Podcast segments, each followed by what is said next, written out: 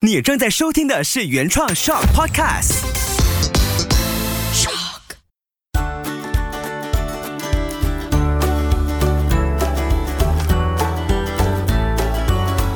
秋月的育儿天地，欢迎来到秋月的育儿天地。Hello，我是秋月。这一期呢，可以说是很多的爸爸妈妈都在等着的，因为其实之前开始开信封，然后就是说我收到了一些家长的 inbox 的时候呢，一封信一封信的去看，然后去回复，在之前做过了两期的听众来信。那这一期呢，因为累积的信件实在是太多了，而其中有两封信，我觉得是蛮常会面对到的成长的一些课题，所以这一期呢，我们就来读一读听众来信，特别选了两封，然后我自己在回复的时候就去找回资料档案，就是看说上一次做听众来信是什么时候的事，原来一眨眼已经是四月份的事情了，你看四五六七八九，哇！就不做不做都快五个月，没有好好的去读一读所有带着问题或者是带着一些疑问来敲门的父母的信。今天这封信呢，一开始先来看的是一位妈妈，其实她的问题我相信应该也处理了，而且我收到她的信的时候是蛮早的，就是送了孩子上学之后，大概七点多就叮咚，这位 A 妈妈写了一封信来，他就说。我有事想请教您如何解决，那我当然就是马上会说，请问是什么事呢？请说。其实当我收到这些来信，我都不会说自己是专家，或者是自己一定可以帮助你解决什么问题。我相信我自己更多是在做一种聆听，还有让父母有一个管道可以去整理自己的想法，甚至是看见自己对孩子说的话，或者给孩子的反应带来了什么样的影响。我跟他对话到最后的时候，其实我很开心有做到了这个功能，就是我不想成为大家的什么老师啊、专家什么的，就是一个同在育儿路上面对同样的问题，就真的这么巧。他孩子的问题在前一晚就发生在我孩子的身上，但我很相信我们都是各自在面对，因为根本就是不同的情况，但类似的事情常常会发生。这也是为什么我今天第一封要读的信就是这样的一个情况。那马上就进入 A 妈妈的这一起育儿事件了。她说事情是这样的，我的孩子一年级昨天动手打了一位。男同学，原因是有一位女同学告诉我的女儿，那位男同学不要和她一起玩。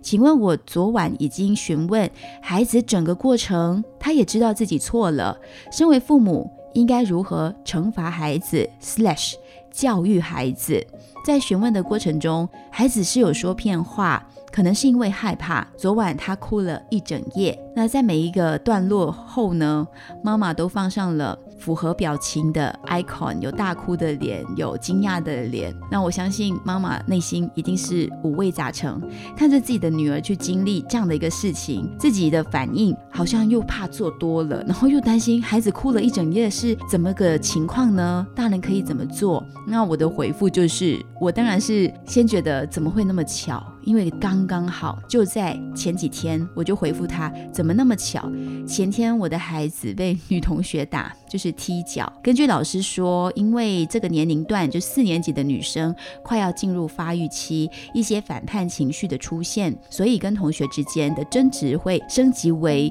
以动作来反应。所以昨天呢，那个女生也跟我孩子道歉了，也理解了缘由。同理了这位妈妈，我就开始跟她说，这段期间，其实我们大人先别想着要惩罚或者是教育孩子，因为更重要的是，我们可以陪伴孩子度过这样的情绪吗？尤其妈妈说她哭了一整夜，我觉得这孩子的情绪需要先得到理解。要帮助孩子先处理掉他内在不舒服的情况来的更重要。那我先说一下，我孩子在面对这样的情况之前，他完全没有表露在脸上，一直到回到家要洗澡之前呢，他突然间崩溃大哭，他不知道自己做错了什么。我还记得他在我们家厕所外那条走廊上大哭，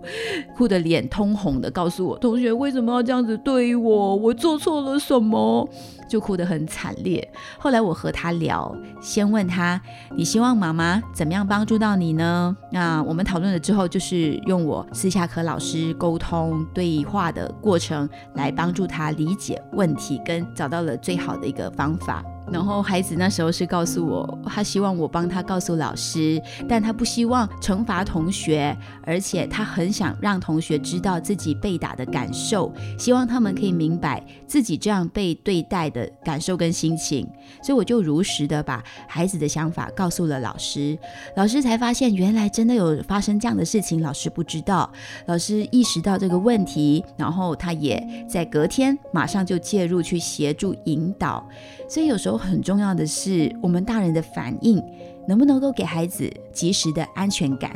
给孩子知道问题没有想象中那么难解决，也让孩子知道大人的解决方式不一定是要惩罚，或者是急着要说道理。那我把自己的经历先让这位妈妈知道了之后，这位妈妈就回我说：“她说她自己是一位缺乏耐性的妈妈。”我相信很多。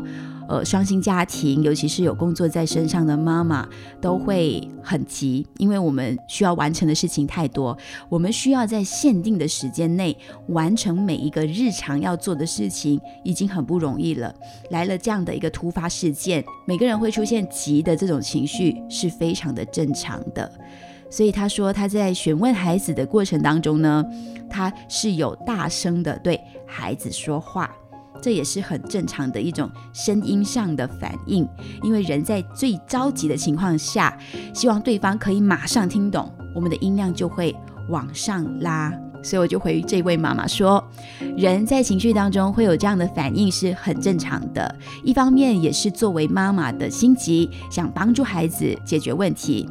过后呢，其实我们可以抱抱孩子。让他知道这一次的发生是可以帮助到自己，帮助到大人，看见我们彼此内心的想法还有感受，然后可能可以尝试说出孩子还没有说出口的一些想法，比方说，嗯，原来我很需要朋友的认同，我不喜欢朋友不和自己玩。先尝试帮助孩子说出他内心的感受，也可以帮助他理解自己的情绪。例如说，问问他：“那你那时候在哭，你跟妈妈说了之后，你哭了一整夜，是因为你怕妈妈、怕老师骂，还是你怕同学生气，还是你生自己的气呢？”慢慢的去问，给他时间思考，去整理自己。其实我觉得我们很需要做这样子的对话，因为有时候连我们自己大人都搞不清楚，我为什么要那么大声跟孩子说话呢？是因为我太想快点解决这个问题，是因为为什么这个问题会发生在我家，还是因为我不希望孩子被认为他是会打人的小孩？就很多的可能，所以。我们也需要这样子一层一层的去问自己，这些对话是可以帮助孩子，甚至帮助大人处理我们内在的不安和我们大人还没有看见的真正的原因。那刚才信件一开始就说到，妈妈有理解到女儿是因为同学的一句话，所以才会有那样的行为表现，所以我就请妈妈呢，可以尝试在这一个当下做做深呼吸，先告诉自己。我接纳孩子的任何表现，我同理他，因为我爱的是这个孩子。然后再好奇的去关心这个孩子，问问他：当你听到同学说的话，就是那句话，你心里生气吗？你当时怎么会想要选择动手呢？让孩子知道。他自己说什么，妈妈都是爱他的，他会很愿意说出真实的感受和真正的原因。这个其实也是一种练习，就是我们帮助以后孩子，他有什么事情，他不会先选择隐瞒。因为刚妈妈信件一开始说，孩子有尝试说谎，孩子会说谎，其实某种程度也是因为他知道他说的那段话，他说了真相。大人会生气，大人会暴怒，甚至会骂他，所以他才会选择隐瞒。那如果我们在一开始对话的时候，先表达说，无论你说什么，妈妈都是爱你的，妈妈都是在关心你，也好奇你在经历了什么，孩子会很愿意说，这会帮助到日后的亲子关系，也会很融洽。可以常常一起去讨论问题、处理问题，而不升起不必要的情绪。那孩子有时候会控制不到自己升起来的情绪，包括我们大人也会。就像刚才这位妈妈说，她会忍不住大声对孩子说话，这也是我们因为一时控制不到，我们升起的情绪带动了我们说话的音量，而会有这样子的不符合你想象中的行为表现，就所谓的行为偏差。那我们就需要慢慢的引导自己，也引导孩子，陪伴孩子从这个过程当中学习跟做出调整。我也是这样跟我的孩子解释，我先跟他说，那这些女同学会这样子对待他，那我孩子就可以开始去慢慢理解，他也看见哦，原来每个人都有自己会要面对的一些情绪跟爆发之后的样子，这也不是他们喜欢的样子。他也学习怎么样去帮助自己管理自己有情绪的时候的表达方式。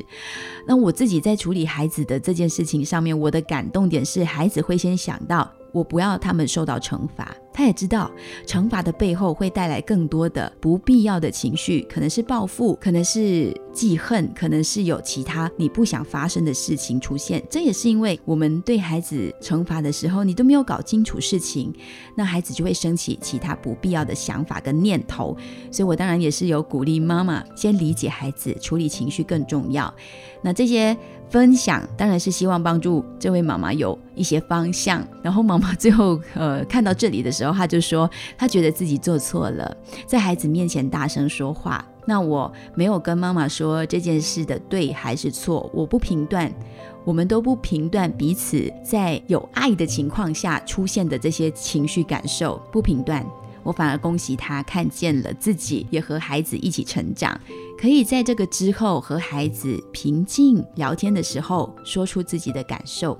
我也会啊，像我之前有遇过自己生气的时候，在呃疫情的时期一起关在家里的时候，我也有升起很厉害的情绪。那那时候我也会在平复之后跟孩子抱抱说对不起，妈妈也会学习有什么样的想法，我都会好好的说。那如果这件事情可以顺利化解开来。孩子他就不需要承受其他内在的情绪跟反应了，这也是套在这位妈妈经历的事情上面。孩子动手打了人，如果他可以顺利的化解开来，孩子他就不需要去承受其他没有被看见的情绪跟没有被处理的反应，包括说他日后在学校面对师生、面对其他老师跟同学对他的眼神或者是任何的反应，他都可以很如实的去应对。因为妈妈说，孩子哭了一整夜，因为小女生可能会面对其他同学的言论声，或者是把这个过程还没有疏导开的情绪一直隐藏在她心里，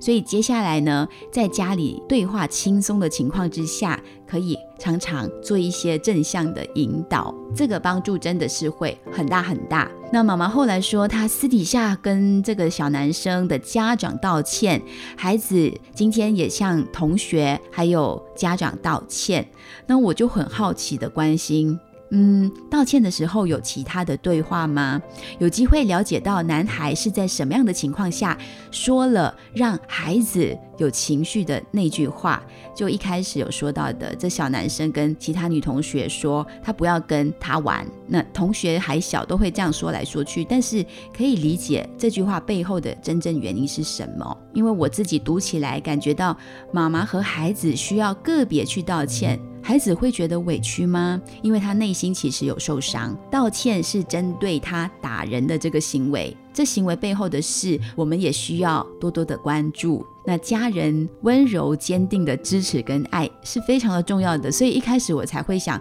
建议说，先观察跟疏导这小女生的情绪，比起你想要去教育跟惩罚她来的更重要。因为你看整件事情，其实这小女生她有这样的反应，是因为她内在有受伤，她是受伤的，只是我们看不见。那当然可能更多的是关注在她动手打人的这件事情上。面，因为他动手这件事情，我们看得见，就这个行为我们看得见，但他内在他受伤了，我们看不见呢，对不对？然后这个妈妈她就说，她其实也哭了，因为她一直在想，为什么我的孩子会做出这样的动作？他在学校是一位班长，老师们都很爱他，所以他也很担心老师知道这件事情的发生，会不会对原本是班长的这位女儿有偏见？所以这个事是需要经过聊聊开了之后，你才会一层一层的看见，原来隐藏在大人教养上的背后的这个恐惧点是什么？嗯，原来这孩子他身份上给自己跟家人都带来了一些压力。妈妈担心的话，其实最简单的做法是什么？跟老师聊，也可以听听看老师的观察，会让老师明白说你看见的孩子的这个内在的状态，请老师一起努力帮助孩子去跨过、走过这样的一件事情。所以有时候我们会花很多力气哦，想要去检讨为什么孩子会这样会那样。其实孩子他会这样那样反映出来，都是一次很好的成长的机会。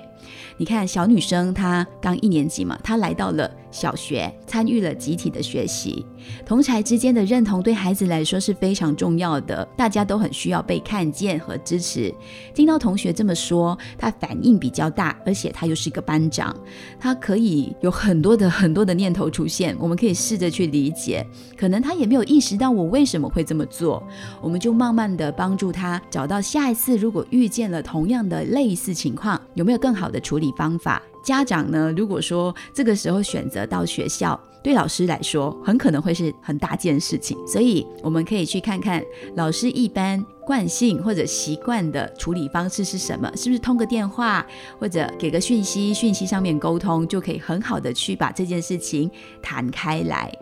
最后，妈妈有提到了另外一个她的隐忧，就是。她担心家长是不是都会有这种心态，就是说会标签她的孩子是会打人的孩子，他会一直在想，我的孩子会不会就这样被标签了？其实每个人内在的反应都是自己内在的情况，就是我们担心是因为我们很爱很爱孩子，我们希望他是可以很健康自然的成长，不会被这种标签的声音影响了他未来，所以都很正常。我先让这个妈妈知道，最重要呢是。家人作为家人的我们，先不标签自己的孩子，我们的理解就很重要了。孩子问：“为什么那个妈妈不理我呢？为什么老师对我态度有点不一样了？”妈妈，我们作为大人，我们可以怎么回答？那我们当下给孩子的回应呢，就很容易会引导孩子他往后的思考方向，他的思考，他的观点会变成怎么样？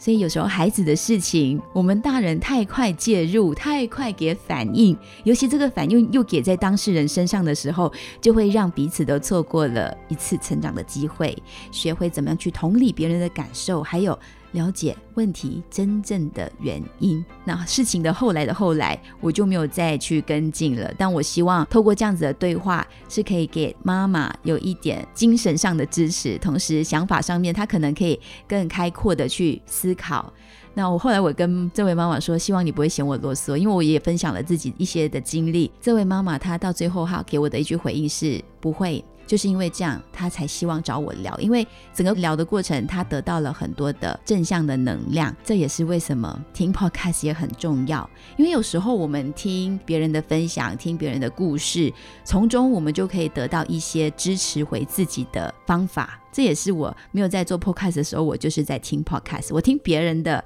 当然有时候也会听回自己的，不是自恋，是希望听听看。哎，原来我有些点我自己讲了。哎，原来我在录 podcast 的时候，我的对象是你们的时候，我会这样说。哎，我也会从自己的分享当中学习。真的，这不是臭美，是它就是这么神奇的事情。有时候你自己看自己问题，你会在那个局里面，你会被框住。但是你跳出来，你的说话的时候，你肩膀的方向更阔的时候，因为我对象可能是现在正在收听的你，我我自己的做法就会不一样了。所以，人在面对自己的问题的时候，都会非常主观。但是，当我们一把这件事情往外延伸，你就会变得客观多了。你会更理性的去看待发生在自己孩子身上的事情。所以，我很喜欢收到大家的来信的互动。有时候聊一聊，就好像朋友那样。因为妈妈很需要朋友，爸爸也是的。我早期收到很多爸爸来信，但最近都是妈妈多。接下来这封信呢，也是一位妈妈。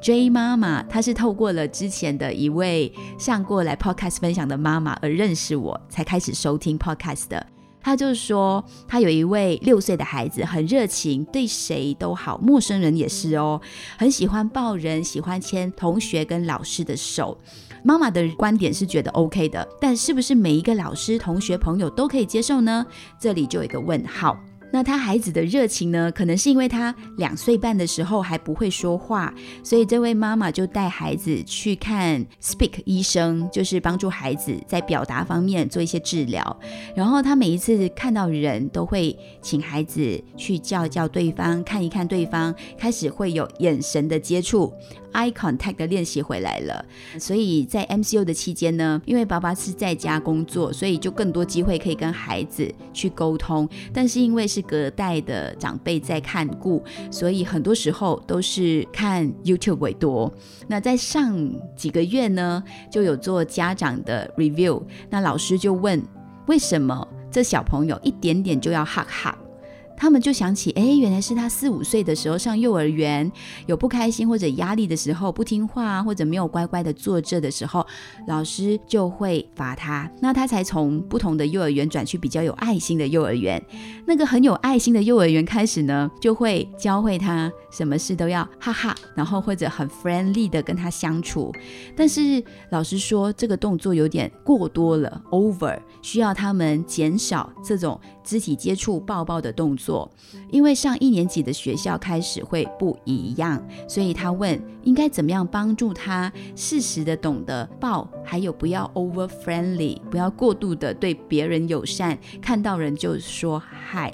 那我我的感觉的啊，我回复这位妈妈的信呢，是跟她说，其实小朋友在这个阶段，他很需要很需要安全感。你不要说六岁小朋友，像我现在四字头了，我我也很需要安全感。每一个人都需要安全感，还有需要被肯定。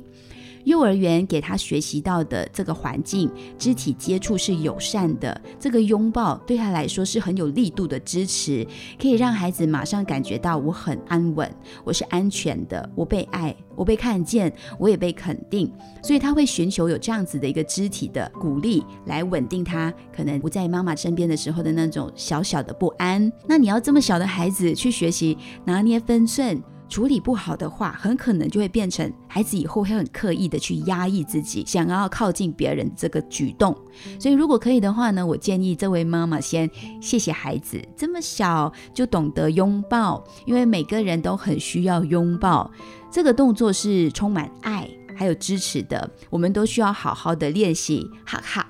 从家里最亲的人开始练习，那从孩子最亲，当然就是妈妈跟爸爸，每天都可以抱抱一分钟，当然时间越长越好，彼此贴近彼此，感受那个力量。那小朋友他从家里得到了这一方面的满足，他的亲密接触的需求，这种依附感得到满足了之后，很可能他对外寻求哈哈的需求就减少啦。他可能也觉得，嗯，我已经充满电了，我在外面不用再去 recharge。同时，我们也可以透过绘本让孩子明白，开始保护自己的身体。尤其老师说担心他上了一年级，接触的人群更多嘛，那我们就可以透过绘本教育来让孩子知道，外人不能随意触碰自己，我也不能随便的去触碰别人。大家都要好好的照顾自己的身体。我们可以握握手，我们可以点点头，我们可以微微笑，拥抱留给最爱的家人。孩子他是会慢慢明白的。当然，我们要选择我们说的时候是轻松的，轻轻的说，语气不要太重，不要太严肃，也不要太严格，急着去纠正孩子这件事情，因为孩子可能会混淆这件事。拥抱是这么有爱，但背后原来这么沉重。这就不好了，所以我们说的时候，那个语气啊、语态啊，都要注意一下。所以希望这些小小的想法也可以帮助到这位妈妈，或者你也同样面对同样的这种呃肢体上面的教育方式的话，也可以透过一些小小的游戏，让孩子去感受。今天这两封信，一封说着孩子打人，一封说着孩子被老师盯，就是要减少这种不必要的肢体接触。我们要看着孩子去经历这些，其实都并不容易。但成长难免就是需要孩子学习怎么去跨过。孩子学习的同时，他也会有能力去度过他以后在每一种成长的过程当中遇到不平静的可能。当孩子长大了之后呢，他就会有能力去面对各种不可控的挑战。与其我们现在跟孩子说，哎，你知道这样做是不对的吗？这样做是错的。我们选择惩罚或者急着说出很多的道理，孩子其实很渴望的是得到爱他的人的理解，还有一些正向的引导，都需要耐心，还有需要。慢慢来，我们唯有这样子呢，一步一步的慢慢陪伴孩子学习，努力的去克服每一次遇到的这些，你觉得是难题也好，你觉得是功课也好，这些发生在我们自己、发生在孩子身上的事情，其实都是让我们可以同步成长。我们跟孩子的心理的强韧度，就所谓的成长的韧性，才有机会获得增长。也希望你收听了这一期听众来信之后，无论说在你心中还有哪一些教养上的难题，你都可以稍微整理。如果你刚好听到了这一期，你也可以找回前两期听众来信来听听看，不同的家庭、不同的教养者、不同的爸爸妈妈身上，我们各自在努力的事情是什么？我们一起加油！谢谢你的收听，秋月的育儿天地，搞懂孩子不费力。希望你喜欢的话呢，也可以帮我大力的推荐，让更多的爸爸妈妈有机会一起来成为我们的好朋友。我们下期再聊喽！